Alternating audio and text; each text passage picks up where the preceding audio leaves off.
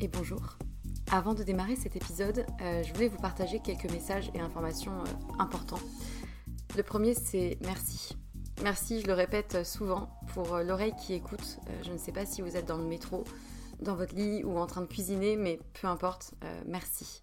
La seconde chose que je voulais dire, c'est que si vous me suivez sur Instagram ou que vous avez écouté certains épisodes précédents, vous savez que j'ai quitté mon emploi pour me lancer à mon compte. Euh, non pas par opposition au monde salarié, hein, mais euh, plutôt par besoin viscéral d'oser réaliser ce qui était devenu euh, une évidence, et plus précisément deux activités, avec pour fil rouge les mots. les mots qui racontent des histoires et qui sèment des idées et impacteront au moins une personne, j'espère. D'une part en tant que consultante en communication et stratégie de contenu et rédactrice SEO, du coup, mention spéciale pour les sujets autour de la santé, de la psychologie, de la nutrition et de la sexualité. Euh, et ensuite les mots pour aider d'autres personnes à rayonner euh, par des suivis personnalisés réunissant mes connaissances en psychologie et en trauma, le tout infusé par une approche globale mêlant énergétique, tantra, polarité féminine et masculine, blocage émotionnel et outils somatiques sur lesquels je me forme depuis quelques temps. Et en vue de cette activité-là, j'ai créé un compte Instagram dédié et un nouveau podcast, Les mots c'est bien beau, aux côtés de Pierre Kessial. Et je serai infiniment reconnaissante si vous prenez deux minutes de votre temps pour répondre à un court sondage euh, qui m'aidera justement à m'aligner aux besoins et challenges d'un maximum de personnes et qui vous concerne peut-être dans votre vie personnelle pour proposer justement euh, des accompagnements réellement efficaces. Donc euh, vous avez les liens de l'autre compte Instagram et du sondage dans la description de l'émission. Donc merci infiniment si vous prenez ces deux petites minutes pour, pour y répondre. Et pour terminer ce message, j'aimerais juste euh, vous dire une phrase qui, euh, qui réunit un peu tout, toute l'idée et tout ce qui m'anime. Euh, raconter une histoire, c'est surtout raconter celle de quelqu'un qui a besoin de l'entendre et qui sera galvanisé par l'énergie perçue à travers ces mots-là. Voilà, je crois que c'est un, bon résumé du fil rouge de ce vers quoi je vais et ce qui m'anime. C'est tout pour moi et du coup, bonne écoute.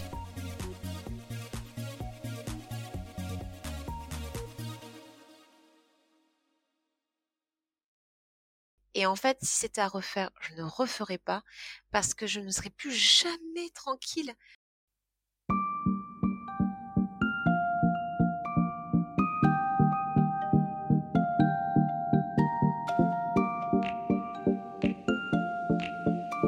Bonjour et bienvenue sur Sois sage et parle fort, le podcast pour oser, vibrer, changer, s'interroger, débattre, rire ou pleurer, et plus encore. Je te remercie infiniment pour ta présence au fil des épisodes. Sache que toute cette aventure me fait vibrer. J'espère que toi aussi. Aujourd'hui, je te retrouve pour la suite de l'épisode avec Clara, qui a eu le courage d'oser dire haut et fort son regret d'être mère. Si tu débarques tout juste, je t'invite quand même à écouter la première partie afin, peut-être, de mieux profiter de ce deuxième épisode où nous entrons dans le vif du sujet. À ce stade, je tiens à préciser que ce témoignage est très fort et aura peut-être pour effet de te mettre mal à l'aise, que tu sois ou non déjà parent et que tu désires ou non le devenir. Le prétendu instinct maternel est une belle arnaque, perpétuée depuis des siècles et nourrie quotidiennement par les médias, les politiques publiques et les réseaux sociaux. Arrêtons de dire qu'il n'est pas possible de regretter la parentalité. Arrêtons de croire que la maternité est la norme. Arrêtons de chercher des causes à ces sentiments ambivalents. Assumons et respectons ceux et celles qui déclarent que si c'était à refaire, ils ne referaient pas. N'oublie pas de laisser une note sur iTunes et de partager cet épisode s'il t'a plu. C'est vraiment ce qui m'aide le plus. Et je te souhaite une très très belle écoute. Et en fait, si c'était à refaire, je ne referais pas parce que je ne serais plus jamais tranquille. Toute ma vie, j'aurais cet amour. Je serais plus jamais libre de cet amour. Je ne sais pas comment l'expliquer. C'est, c'est un réel poids, en fait jamais tu ne peux te lever sans les aimer. Jamais tu peux juste t'aimer toi. C'est fini en fait, c'est jusqu'au bout, jusqu'à la fin. Moi j'ai pris perpétuité d'amour et euh, et ça peut être magnifique, mais en fait c'est pas que romantique l'amour, c'est c'est très lourd d'aimer. C'est fort ce que tu dis parce que en fait c'est pas tant euh, le contexte qui est difficile, alors ce serait l'amour vécu, c'est le fait d'être euh, submergé par deux êtres vivants qui accaparent entre guillemets toute la place que tu ne peux plus prendre? En fait, ce qui est difficile, c'est euh, d'écouter chacun euh, de leurs rêves le matin alors que j'ai juste envie de rester dormir. Euh, c'est d'écouter chacune de leurs disputes et d'essayer d'être impartial. De dire que j'ai pas une enfant préférée alors que c'est pas vrai et que ça change en fonction des moments. C'est de tenir la face, c'est de montrer qu'on est fort et faible à la fois parce que si tu montres que tu es trop fort, euh, elles comprendront pas. Mais si tu montres que tu es trop faible, elles comprendront pas. On nous demande un équilibre euh, permanent euh, qui est terriblement difficile. C'est c'est de se lever sans broncher chaque nuit s'il y a un cauchemar ou, ou un rhume. C'est de pas dire qu'on n'en peut plus. Est-ce qu'on aime vraiment les gens tout le temps sans condition? Je crois pas en fait. Et moi je croyais que c'était ça, avoir des enfants, et en fait je me rends compte que c'est pas ça, et du coup je culpabilise parfois. Et si j'avais su cet investissement moral, d'amour physique avant, moi j'aurais pas fait. Je, je, je, serais pas. C'est dingue parce que tu vois, il y a de plus en plus de personnes qui déclarent ne pas vouloir d'enfants, mais on entend très peu parler de personnes qui osent dire bah si c'était à refaire, j'en ferais pas. Ou alors, là, tu vois, je sens qu'on va revenir dessus, qu'il y aura des personnes qui diront non, mais Clara, elle a forcément eu une enfance difficile, ou mais c'est parce que c'est le contexte, ou peut-être que si sa fille n'avait pas eu de TSA, ou peut-être que si sa fille avait grandi avec le même père, ou peut-être que si sa fille. Et en fait, il y aura forcément une énumération de, probabilités qui feront que tu as ce sentiment. Et tu vois, j'ai lu des extraits du livre Le regret d'être mère. Et c'est hyper lié aussi à la pression sociale exercée sur les mères. Son étude a été faite sur 23 mères israéliennes. C'est un pays où finalement il est impensable de remettre en cause l'instinct maternel, la maternité, le fait qu'en fait une femme est faite pour devenir mère et que c'est une évidence. Et quelque part, le fait de ne pas avoir eu d'enfant, c'est quelque chose qui interroge et je ne sais pas si c'est juste lié à des siècles et des siècles de perpétuation de cette maternité idéalisée. Je ne sais pas si c'est que ça la cause, mais en tout cas, la résultante, elle est aujourd'hui que ça n'est pas accepté. Et c'est comme si le regret était interdit, tu vois. Et je pense qu'il y a un profond malaise parce que je le sens d'ici, tu vois, quand on t'écoutera parler, forcément, il y a des gens qui vont se dire, mais pourquoi, tu vois, pourquoi? Mais il n'y a pas de pourquoi forcément à avoir. Et, je pense que c'est important de pouvoir donner la voix à bah, ces femmes qui, comme toi, peut-être, si elles avaient eu à, refaire le choix, avec ce qu'elles savent de, ce que ça leur coûte aujourd'hui, bah, elles ne le feraient pas. Et c'est ambivalent comme sentiment, je pense. Alors, je ne peux pas parler à ta place parce que je ne suis pas mère et je ne vis pas du tout ce que tu peux vivre. Mais c'est clair que moi, l'idée même de me dire je veux pas être mère, je ne sais pas si c'est le cas ou pas, mais ça me perturbe. Ça me perturbe parce qu'en fait, je sais que je vais me poser la question de mais si j'en fais pas, est-ce que je le regretterais? Est-ce que je passe à côté d'un truc incroyable tel qu'on nous le vend?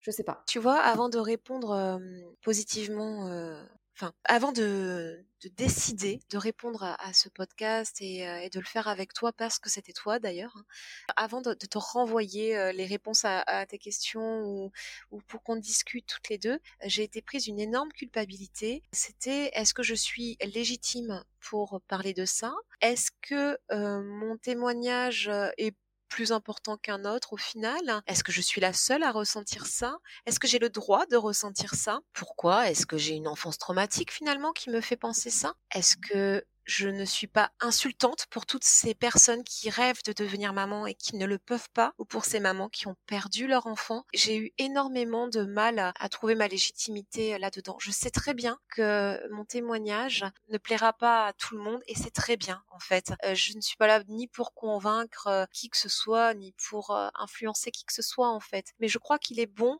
de savoir qu'on peut aimer énormément ces enfants, qu'on peut leur donner tout ce qu'on a de meilleur en soi, je donnerai ma vie pour elle réellement. Et pour autant, on a le droit de dire qu'on regrette euh, ce rôle maternel. À aucun moment, je ne regrette que mes filles soient dans ma vie. Elles sont là et je n'imagine pas ma vie sans elles. Si j'avais su est ce que ça engendrait la maternité, je n'aurais pas fait ce choix-là. Mais ça, c'est très personnel. J'entends parfaitement que des personnes euh, ressentent tout autre chose. Et je crois que c'est ce qui fait justement la beauté de la maternité, c'est qu'on puisse chacune et chacun avoir des avis différents en fait sur cette maternité-là. Je comprends que ce soit un sujet qui dérange. Est-ce que faire le choix d'une non-maternité euh, est évidente. Je crois que c'est terrible aussi euh, quand c'est un choix, parce qu'effectivement arrive la question du regret. Est-ce que je regretterai plus tard? Moi, j'ai pas de réponse toute faite. Tout ce que je sais, c'est que j'ai toujours entendu par la génération de ma mère, et maintenant j'en parle plus librement avec cette génération-là, puisque je suis plus libre avec moi-même, on ne peut pas regretter, je n'ai pas d'enfant préféré, enfin des phrases toutes faites, euh, tu verras, c'est quand même la plus belle chose qui t'arrive au monde, c'est un enfant, même si c'est dur, même si c'est fatigant, on oublie tout, on oublie la douleur de l'accouchement, on oublie euh, ces années euh, fatigantes. Et moi, je suis pas d'accord en fait. On n'oublie pas, ça fait partie de la maternité, ça doit pas être nié, ne serait-ce que pour expliquer aux mamans qui vivent quelque chose de difficile, que c'est normal, que si elles ont besoin d'aide, elles peuvent se tourner vers leur médecin et qu'en fait, elles sont pas seules, qu'il n'y a rien de maltraitant à se demander si on aime réellement notre enfant. Il n'y a rien de maltraitant à se dire qu'on regrette peut-être cette maternité-là, et pour autant qu'on est très peiné pour ces mamans qui ont perdu leurs enfants ou qui n'arrivent pas à enfanter. Ce sont des sujets complètement différents. Je crois qu'il ne faut pas taper sur les femmes qui osent parler, parce qu'en fait, euh, on doit se soutenir. Enfin, je... J'ai envie de dire aussi que ce qui est interrogeant, enfin ce qu'il faut interroger, c'est la réaction que l'on a quand on entend une femme dire ah, moi si j'avais su j'aurais pas eu d'enfant. Parce que tu vois, c'est cette réaction là, on accepte, on tolère de regretter d'avoir fait telles études, on accepte de regretter euh, telle profession, on accepte totalement en société de regretter d'avoir fait tel ou tel choix. Pourtant, le regret de la maternité n'est pas un choix que tu peux regretter tu vois? Et je tiens juste à partager brièvement un extrait du livre Le regret d'être mère, qui est, je trouve, très intéressant, qui dit Le regret n'est pas un phénomène ainsi que ça a été suggéré dans plusieurs débats, pas plus qu'il n'est une invitation à regarder une exhibition de femmes dépravées. Si l'on considère les sentiments et les émotions comme un moyen de contester le système de pouvoir, alors le regret est plus un signal d'alarme qui devrait non seulement appeler les sociétés à en faire plus pour faciliter la tâche des mères, ça c'est sûr, mais aussi nous inviter à repenser les politiques de natalité. Je trouve ça très intéressant parce qu'effectivement, les pays où il y a eu ces gros débats, c'est aussi des pays où il y a une pression exercée sur les femmes immense. Je pense bah, du coup à l'Allemagne qui avait fait partie de cette étude. Il y a une, une pression incroyable sur les mères à arriver à cumuler le travail et l'allaitement minimum six mois, parce que c'est vraiment ce qui est imposé presque par les pédiatres, il faut, le savoir quand même, peu importe la volonté, les possibilités des mères. Donc il y a cette part-là de la société qui a probablement eu une influence sur le, fait ou non d'assumer de regretter d'être parent après coup. Mais en fait, ça date pas d'hier. C'est juste que hier, on en parlait encore moins qu'aujourd'hui. Preuve en est, en fait, c'est que la femme qui a fait cette étude-là sur les femmes israéliennes qui étaient grand-mères déjà, ces femmes-là de 70 ans qui n'avaient peut-être pas autant cette parentalité bienveillante dans les magazines et compagnie, pour autant, il y en a plusieurs qui ont déclaré regretter. Donc, c'est bien que c'est pas juste un phénomène de société, et que c'est bien une expérience propre qui est probablement le fruit de siècles et de siècles où finalement la maternité est synonyme d'instinct maternel. Or, je suis désolée, mais non, nous ne sommes pas des animaux et l'instinct maternel, je ne pense pas qu'il existe. et c'est ce qu'en tout cas cette sociologue explique, c'est qu'il faut arrêter avec l'idée d'instinct maternel où genre il n'y a pas ça. Et on a le droit, c'est ok de pouvoir dire a posteriori, bah, si c'était à refaire, je referais pas. Tu vois, je vais te donner une anecdote dont je parle très peu parce que dont là je vais parler avec plaisir. Je te rejoins, je ne pense pas qu'il y ait d'instinct maternel et je pense au-delà de ça que la naissance d'un enfant, c'est une réelle rencontre réciproque. L'enfant va rencontrer son parent et le parent va rencontrer son enfant. Je pense qu'il y a des liens qui vont se tisser au fur et à mesure et qui voilà, qui vont être propres à cette relation-là. Quand ma deuxième a eu 15 mois, elle était chez mes beaux-parents. C'était le soir de l'anniversaire de mon conjoint. On finissait de déménager notre maison pour euh, rentrer dans la région toulousaine. Louise a fait un arrêt cardio-respiratoire, voilà, avec mes beaux-parents. Mon beau-père l'a réanimée, enfin lui a fait un massage pour la réanimer. Et donc nous on était à un quart d'heure de chez mes beaux-parents, chacun en plus, moi j'étais avec des amis et, mon conjoint était dans notre ancienne maison. Et donc on est arrivé, euh, on nous a annoncé qu'elle était décédée. Et donc euh, le quart d'heure pour arriver jusqu'à chez mes beaux-parents a été ben un enfer. Et quand je suis arrivée, donc il y avait le SMUR, il y avait les pompiers, il y avait ma fille aînée, mes beaux-parents, tout le monde pleurait, enfin c'était euh, voilà un cauchemar. Et je suis arrivée peut-être quelques minutes après mon conjoint qui avait donc du coup notre bébé contre lui et les pompiers autour. Donc j'arrive et donc moi j'étais très calme et donc je pensais qu'elle était morte. Donc ils avaient réussi à la réanimer. Et à ce moment-là, en fait, les pompiers me disent de la prendre sur moi, de la prendre contre mon torse. Et je dis à ce moment-là, non, laissez-la sur son père. Et je, je tu vois, c'était très difficile pour moi que de dire, laissez-la sur son père. Et il me dit, non, elle a besoin de sa mère. J'ai été obligée de me battre contre ces personnes absolument adorables. Hein.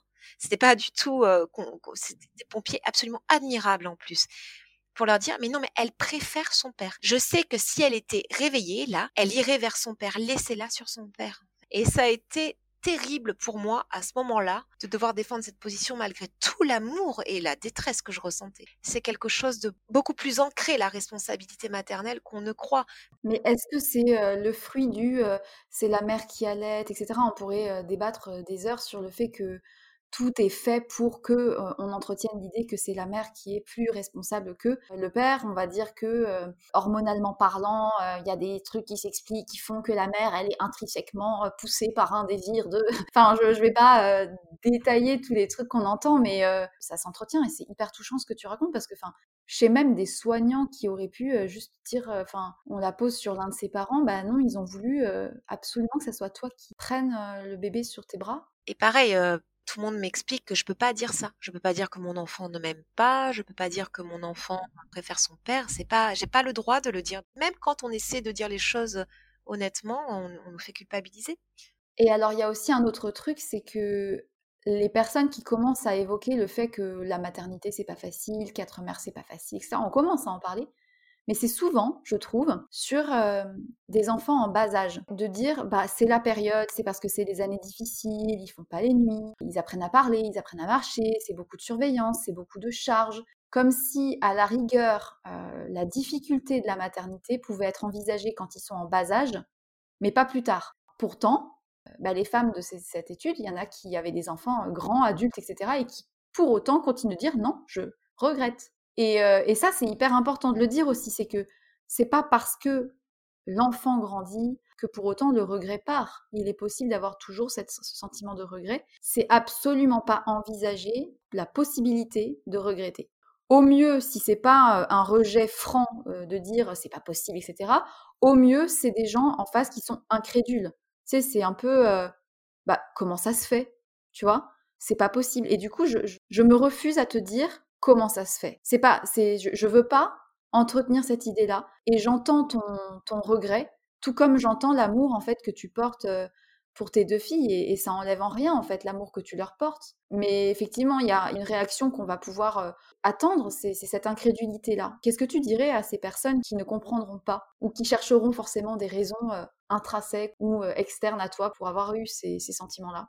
Je comprends en fait que ce soit difficile à, concevoir, à comprendre, sans trouver une raison, une enfance difficile, traumatique, euh, quelque chose qui s'est passé pour. Euh, je, comprends parce que ce serait rassurant en fait de se dire que c'est dû à quelque chose, ou alors que ça peut soigner. Peut-être que je pourrais aller voir euh, des professionnels. c'est souvent ce qu'on conseille aux mamans qui n'ont pas ce lien à la naissance avec leur enfant, d'être aidées et c'est très très bien. En fait, tant mieux. Et si ces personnes-là ne comprennent pas et ne ressentent pas ça et ne ressentent pas cette maternité ou cette parentalité comme emploi, en fait, je, leur souhaite que ça continue. Et si un jour, ben, elles ont un petit mal-être ou quelque chose où elles sont peut-être pas fières de penser ça, se dire que ben elles m'auront peut-être entendu et peut-être qu'elles se diront que c'est pas si grave et que ça va.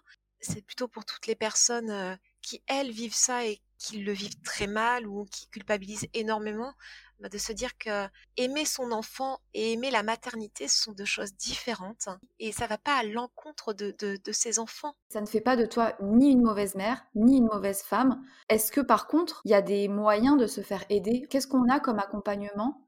Parce qu'on a l'accompagnement pour la dépression postpartum, enfin à peu près. On a l'accompagnement pour euh, la difficulté à vivre le fait qu'on puisse être stérile, par exemple. Qu'est-ce qu'on a comme accompagnement euh, si on assume dire j'aurais pas dû avoir d'enfant?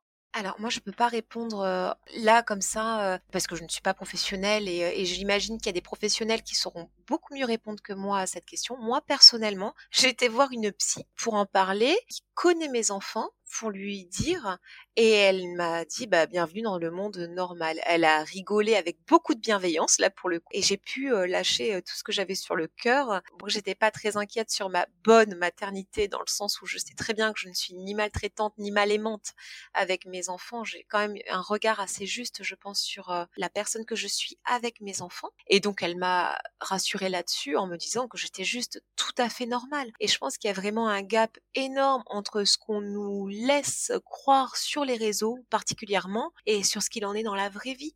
Et donc des professionnels tels qu'une psy pour rassurer. En tout cas, toi, c'est ce qui t'a aidé. Alors, je sais pas si ça m'a aidé ou pas. En tout cas, ça m'a conforté dans l'idée que j'étais juste, euh, j'étais juste moi et c'était très bien comme ça. Je pense que de toute façon, tant qu'on ne fait pas les choses avec méchanceté, on a le droit d'avoir des sentiments euh, qui sont pas dans la norme attendue des réseaux. Qu'est-ce que tu arrives à faire ou à mettre en œuvre au quotidien pour euh, bien vivre cette ambivalence? Alors c'est très compliqué puisque j'ai une enfant euh, en instruction en famille.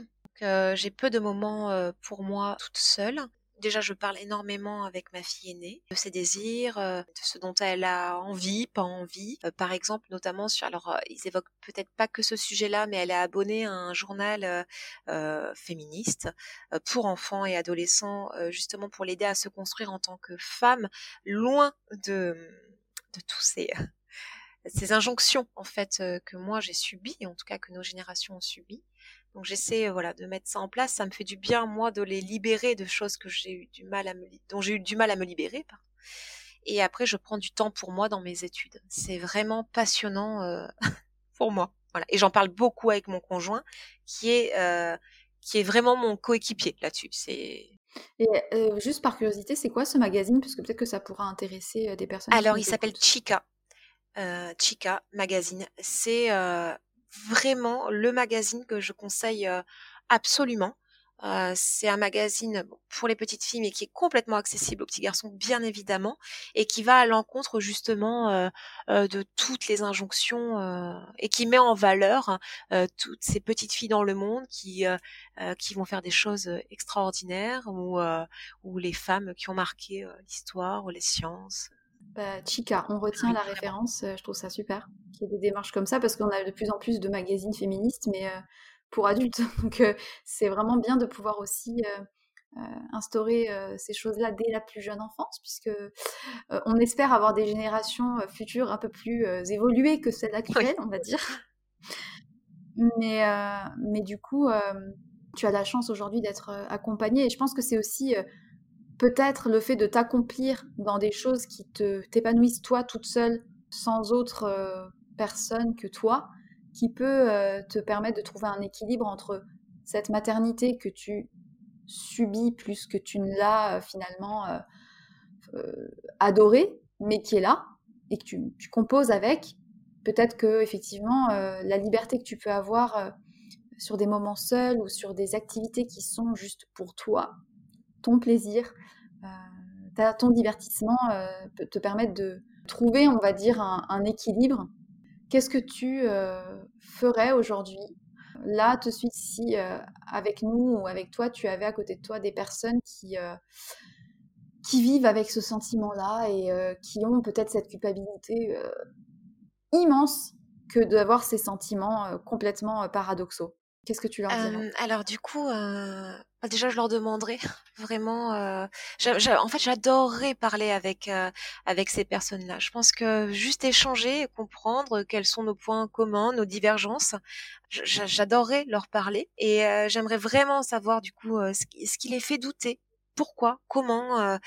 Pourquoi est-ce qu'elles pourquoi est-ce qu'elles ont des enfants? Est-ce qu'elles pensaient avoir toujours voulu être maman et regretter après ou ça s'est fait comme ça? C'est vraiment des questions qui m'intéressent. Je trouve ça vraiment passionnant en fait euh, comme sujet. J'ai un petit côté admiration juste complètement en fait euh, envers euh, les femmes qui qui se posent la question avant de devenir mère. Je, je trouve ça d'un courage extraordinaire.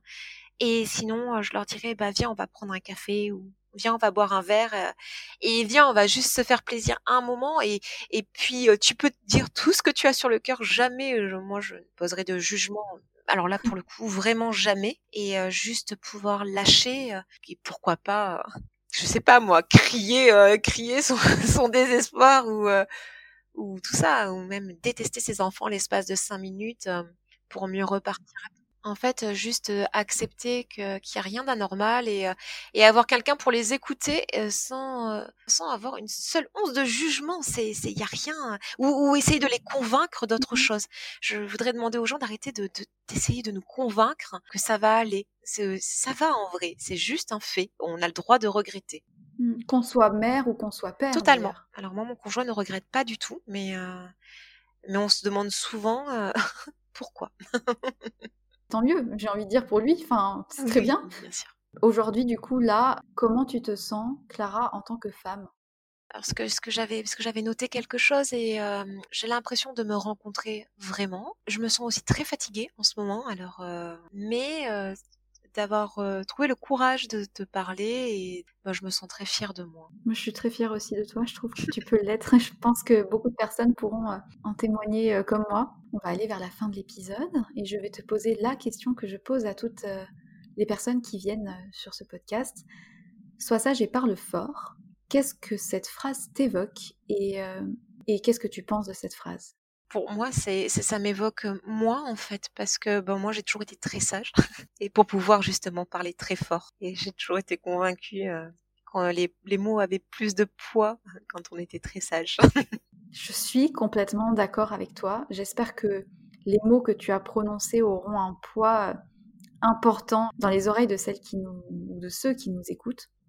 Je te remercie infiniment d'avoir accepté de témoigner, de te livrer, de, de parler avec moi. Je suis vraiment euh, très reconnaissante parce que je me doute que c'est pas facile, encore plus peut-être avec quelqu'un qui n'a pas eu euh, d'enfant, ou peut-être au contraire que c'est peut-être plus simple d'ailleurs, je sais pas, parce que tu te dis peut-être que j'ai pas la possibilité de, de, juger ou voilà, mais, euh, mais en tout cas, je te remercie infiniment pour, avoir accepté d'être venu. J'espère que ça t'a fait du bien, que tu as passé un bon moment et que les personnes qui nous écoutent auront appris une autre façon de voir la maternité, peut-être, ou bien pour celles qui se sentent concernées, que ça les aidera à se sentir moins seules. Voilà, si tu as un dernier mot, c'est maintenant.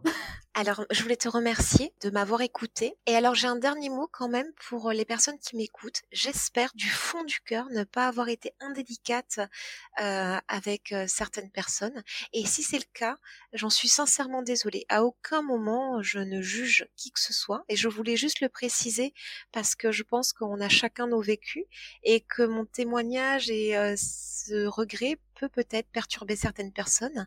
Et voilà, je voulais quand même dire que à aucun moment euh, je n'ai voulu le faire et j'espère pour les personnes qui se trouvent dans une situation délicate qu'elles auront autour d'elles des personnes pour en parler et, euh, sinon qu'elles se rapprochent vraiment de professionnels, vraiment. Je te remercie pour, euh, pour cette précision qui est très importante effectivement. ne vous sentez pas jugé. Interrogez-vous à la rigueur sur le pourquoi nos mots pourraient éventuellement mettre mal à l'aise. C'est toujours intéressant de se poser ces questions-là dans tous les cas, j'espère que vous avez du coup passé un bon moment à nous écouter, que vous aurez appris des choses ou pas. Je vous remercie infiniment d'avoir écouté jusqu'au bout aussi. N'hésitez pas à envoyer un petit message de soutien à Clara vous donnerez les moyens de le faire si vous en avez l'envie. Et puis aussi, n'hésitez pas à nous faire vos retours sur l'épisode. Nous serions ravis euh, d'échanger euh, après coup avec vous. Et puis, ben, comme d'habitude, que vous soyez parents, pas parents, célibataires, en couple, que sais-je, peu importe, on a tous des messages à transmettre, on a tous la possibilité d'avoir un avis sur, sur des sujets, s'interroger, peu importe qu'ils nous concernent directement ou non. Euh, je trouve que c'est une qualité indispensable dans la vie d'être curieux, curieuse. Euh, et c'est sur ces mots que je vous laisse en vous souhaitant une très très bonne journée et surtout n'oubliez pas, soyez sage un peu, mais parlez fort beaucoup.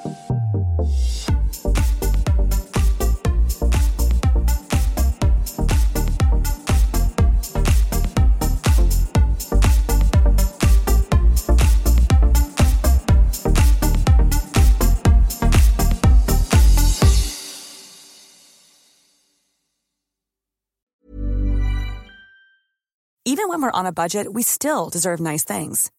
Quince is a place to scoop up stunning high-end goods for 50 to 80% less than similar brands. They have buttery soft cashmere sweaters starting at $50, luxurious Italian leather bags, and so much more. Plus, Quince only works with factories that use safe, ethical, and responsible manufacturing. Get the high-end goods you'll love without the high price tag with Quince. Go to quince.com/style for free shipping and 365-day returns.